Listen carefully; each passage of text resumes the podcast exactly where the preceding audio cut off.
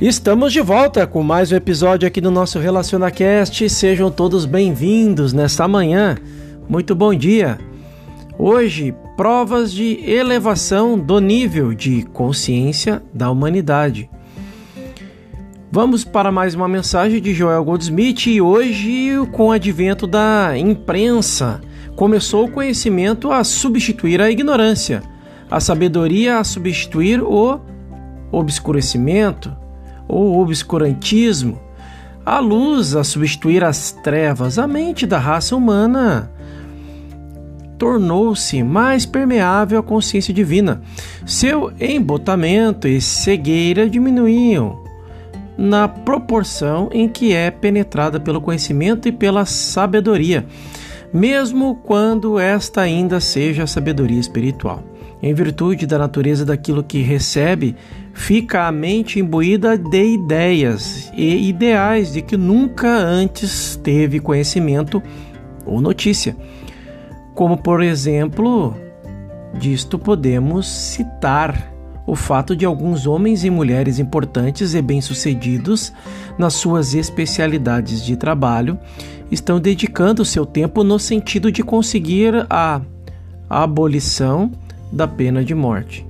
Irrefletidamente, poder-se-ia perguntar por que tanto interesse por assassinos? Que importa que lhes aconteça? Mas aqueles que estão trabalhando pela abolição da pena capital não pensam tanto em assassinos ou criminosos quanto no efeito que essa pena exerce sobre homens e mulheres que, como jurados ou como juízes, têm de se sentenciar à morte ou seu semelhante, ou sobre os que vêm obrigados a tomar parte ativa na execução dos condenados. Eles se preocupa com a influência disso na mente e na alma da humanidade. Quando esses homens e mulheres que praticam, que participam da referida campanha, houverem realizado seu intento, as guerras serão praticamente eliminadas da face da terra. E isso graças a tão somente a esse ato de revelação à consciência humana do horror que representa tirar a vida, mesmo quando em nome da lei.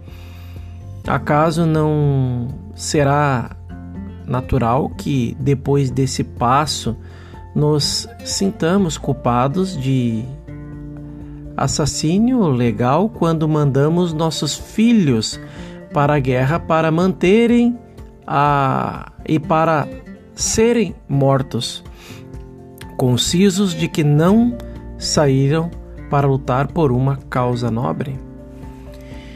Este é um questionamento. O máximo que se pode dizer é que esses jovens de 18, 19, 20 anos são enviados para a morte a fim de que os homens de 40, 50 ou 60 permaneçam em casa, prosperem e vivam em paz.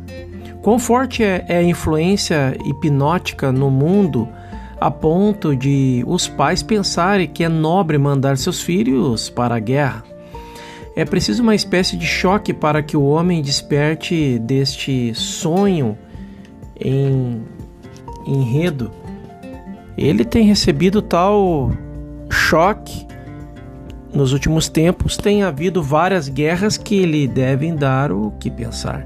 São notórios os massacres atômicos, de Nagasaki, por exemplo, Hiroshima, os bombardeios de Berlim e outros que ocorreram,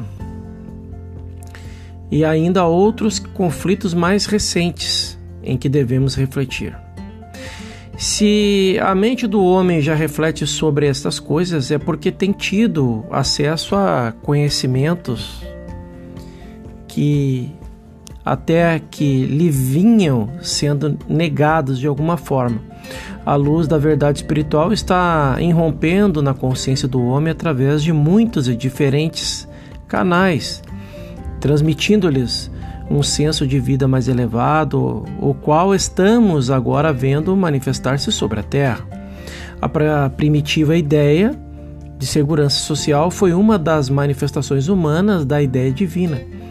É verdade que se tem usado e abusado disto como recurso demagógico, como em tudo e sempre vamos de extremo de um extremo a outro, desde a falta de cuidado para aqueles que o necessitam até a prestação de assistência mesmo a milionários.